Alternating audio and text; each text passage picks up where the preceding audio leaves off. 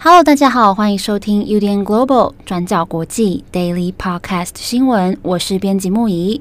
今天是二零二四年二月二十二号，星期四。今天的 Daily Podcast 新闻呢，我们第一则会先来看美国，我们来讨论阿拉巴马州跟人工生殖有关的一个争议。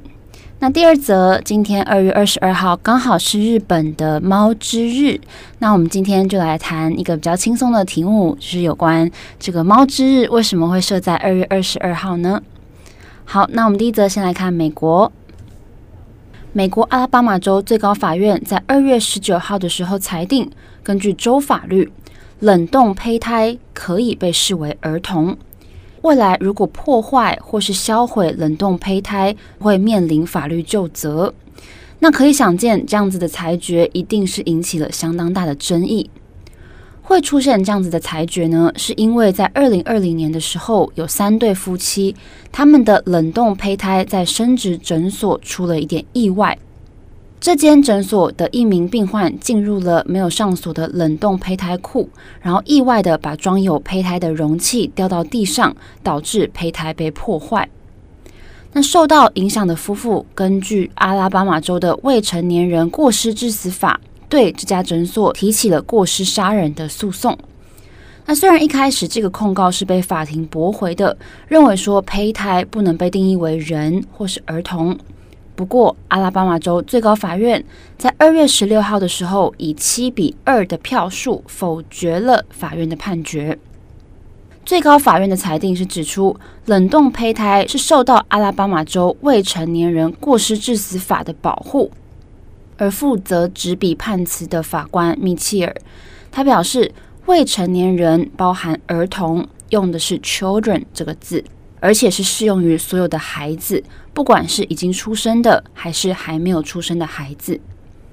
那密切尔在判决意见当中也有提到，未出生的孩子都是孩子。那首席大法官汤姆帕克也发表了一致的意见。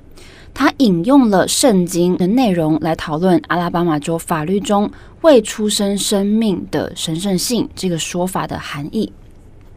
帕克是这么说的：“他说，所有的人，即使是在出生之前，都带有上帝的形象，他们的生命不能被摧毁，否则就会抹煞上帝的荣耀。”而唯二提出完全异议的法官格雷格库克 （Greg Cook），他则是说。未成年人过失致死法在一八七二年的时候通过，不过当时通过的时候并没有特别针对未成年儿童做出明确的定义，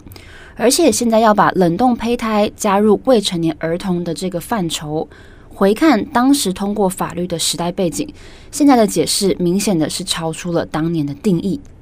好，那以上是三名法官的判决意见。那这则判决也再次掀起了堕胎权的争议讨论。想当然尔，反堕胎团体一定对这个判决是感到欢迎的。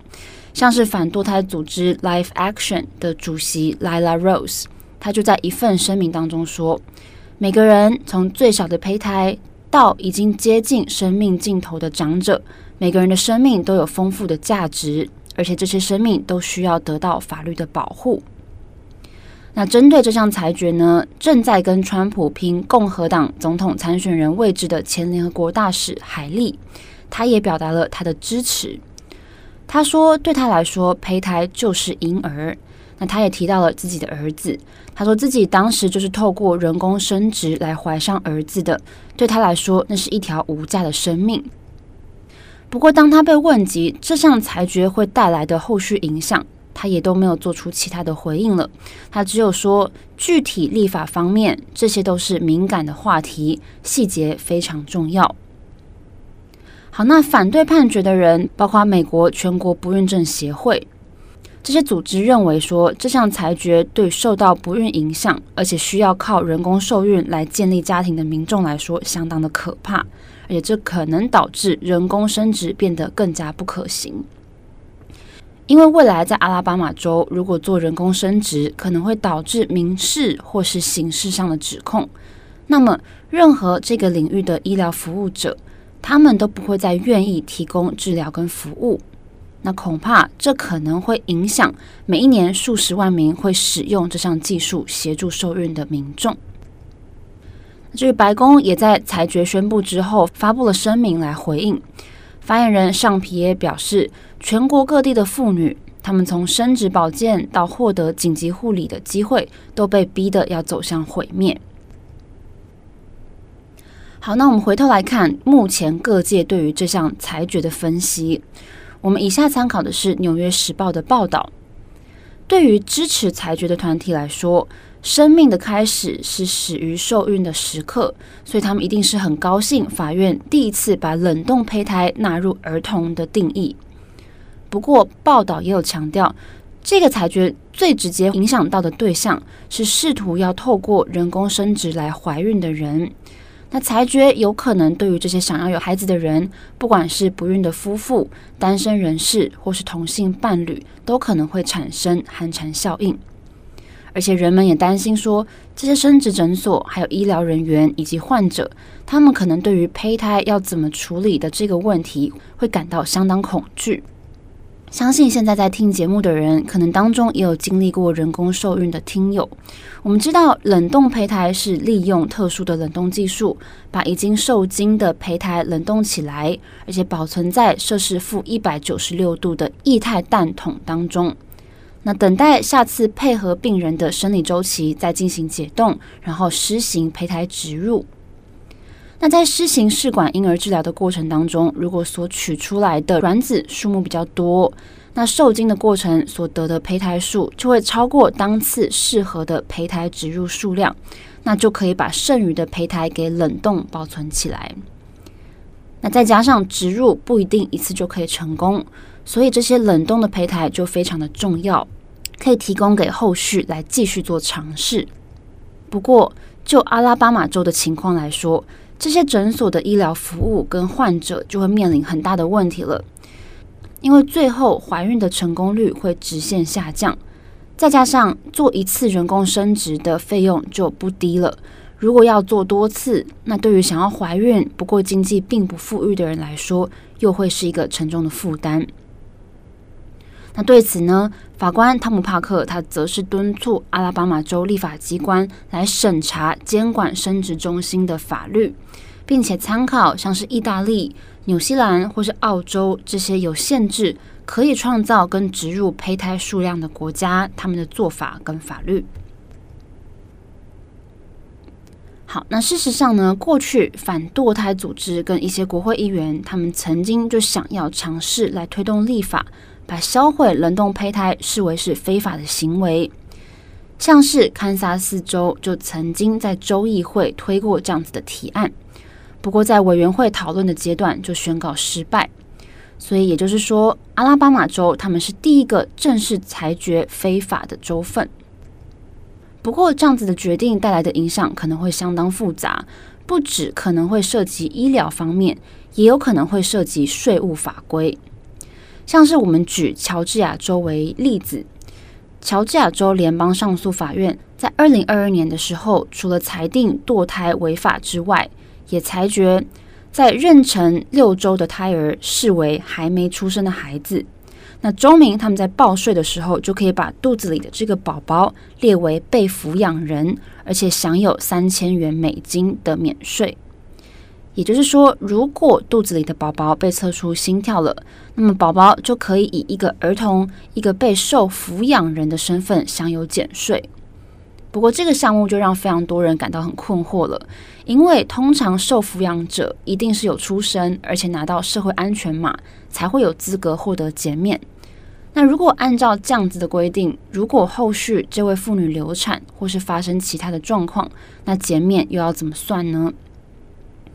那至于阿拉巴马州把冷冻胚胎视为儿童的裁决出炉之后，未来会不会有类似的影响，也还未知。不过目前已知，现在在各界也已经掀起了相当激烈的讨论。好的，那以上就是美国阿拉巴马州。好，那今天第二则呢，我们来聊一点比较轻松的话题，来转换一下心情。今天是日本的猫猫日，猫之日。大家知道，世界很多国家都有所谓的猫节日，那有一些是很久之前就已经设立了，已经长久流传的猫之日。那有一些则是在近代才开始设立这个节日哦。那日本的猫之日呢，是在一九八七年的时候，由日本宠物食品协会所设立的。那当年这个组织就对了九千多名爱猫人士做了一个问卷调查，那最后是把这个猫之日定在二月二十二号，原因是因为日语当中二这个数字可以念作是喵然后发音跟猫的叫声很接近。二二二就是 nha nha nha，所以定在二月二十二号。那每一年的猫之日呢，其实我们都会看到日本各地都有举办各式各样的庆祝活动，在社群媒体上也可以看到各种五花八门的跟猫咪有关的贴文或是广告。例如说，在二零一零年的时候，当时是平成二十二年，那邮局也有特别推出印有猫咪图案的邮戳，来庆祝平成二十二年二月二十二号的猫之日。那在二零二二年二月二十二号呢，新京成电铁也有推出了限量的纪念车票，让非常非常多的爱猫人士来聚集抢购。那讲到猫咪呢，也不能不提到日本最招牌的招财猫。日本也是有另外的招财猫日子，叫做招财猫日，在九月二十九号。那原因是因为在日语当中，来福这个招财嘛，来福跟数字九二九的谐音是很接近的。那日本招财猫俱乐部就决定要把每一年的九月二十九号作为招财猫节，然后在每一年的九月第四个星期，然后就会在各地开始开启各种的庆典活动，来表达过去一年对招财猫的感谢。好，那这是日本的部分。那我们今天来顺便看看呢，不同国家的猫咪日分别是哪些日子？我们看美国是定在十月二十九号。在美国的庆祝活动还有很细的分别哦，例如说有一个叫做拥抱猫咪日是在六月四号，然后黑猫欣赏日是定在八月十七号，另外还有一个十月十六号是流浪猫日。那再我们来看意大利，意大利是二月十七号是这个猫之节，猫之日。不过呢，黑猫在很多意大利的民众心中是被视为一种不祥的象征。那过去也会杀害流浪的黑猫，甚至做一些宗教的仪式等等。那后来为了要呼吁民众要来保护流浪猫、流浪动物，意大利的动保团体也把十一月十七号定为是黑猫节。那近期呢，意大利的动物保护也有更加受到重视。那另外，我们来看马来西亚。马来西亚婆州的北部城市古晋，这个城市的名字古晋在马来语就是猫咪的意思，所以在古晋这个地方，四处的我们都可以看到各种猫咪的装置艺术啊，还有博物馆等等。那他们则是把八月一号定成是猫咪日。那另外，当然我们台湾也是有猫咪日的，是在四月四号。那我们今天其实，在开会讨论这个节日的时候，回头看，我们也发现，转角国际历代编辑当中，猫咪也是最受欢迎的宠物。像是七号，他本人就是有养一只猫咪，叫做乔尼。然后唐蜜八号也都有养猫。那至于前主编郑红嘛，他的宠物是一只柴犬。不过柴犬又称为是犬中之猫，所以算是有沾到一点边吗？那讲到宠物呢，我个人是觉得最酷的是，在去年加入我们的编辑影之，他的宠物是一条蛇，是一条白色的蛇。他说叫做球蟒，是一只其实相当漂亮的白蛇。好，总之呢，不管如何，今天就是日本的猫咪日。那如果现在人在日本的听友们，如果你们在路上有看到一些有趣的啊，跟庆祝猫之日有关的画面，也欢迎你们跟我们分享。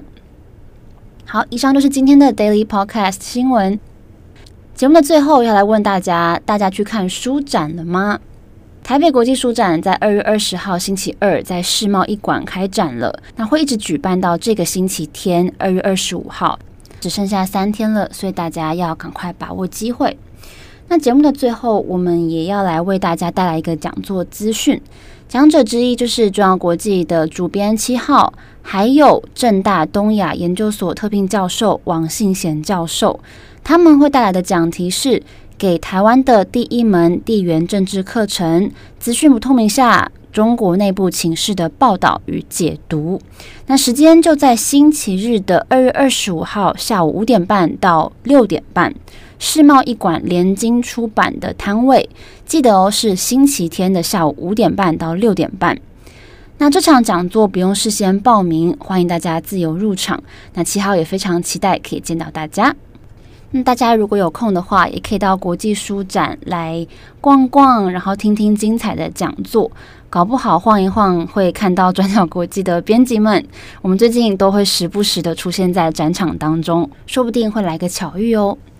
那今天也谢谢大家的收听，祝福所有的猫猫还有猫奴们猫之日快乐。我是编辑木仪，我们明天再见喽，拜拜。